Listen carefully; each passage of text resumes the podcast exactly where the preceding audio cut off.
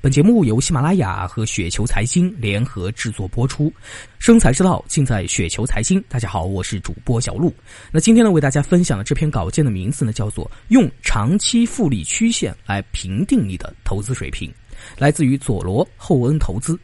我们说一些策略手段、理念研究啊、交易策略等等这些呢，到底是为谁服务的？也就是说，要达到一个什么样的效果呢？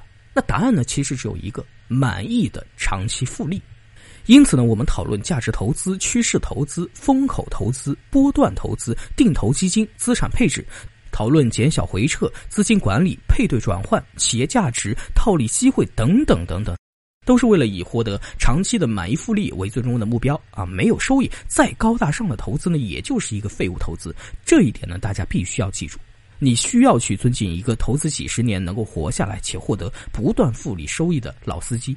啊，不管他是如何投资投机的，一定有他的持续稳定获利的道理。我们不能够因为无知而批驳，不能够因为占位而鄙视其他投资方式。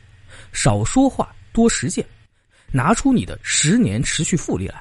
要不是巴菲特在这个财富排行上榜，要不是施洛斯得到巴菲特的敬佩，呃，说实话，我们才不知道价值投资有何伟大。巴菲特、沃尔特·施洛斯呢？他们出名不是因为价值投资，而是因为数年的坚持复利收益，是因为长期的复利收益才变得伟大。那我们再比如说巴西足球，不是因为他们踢得很艺术才出名，而是因为世界杯的成绩，这才是根本。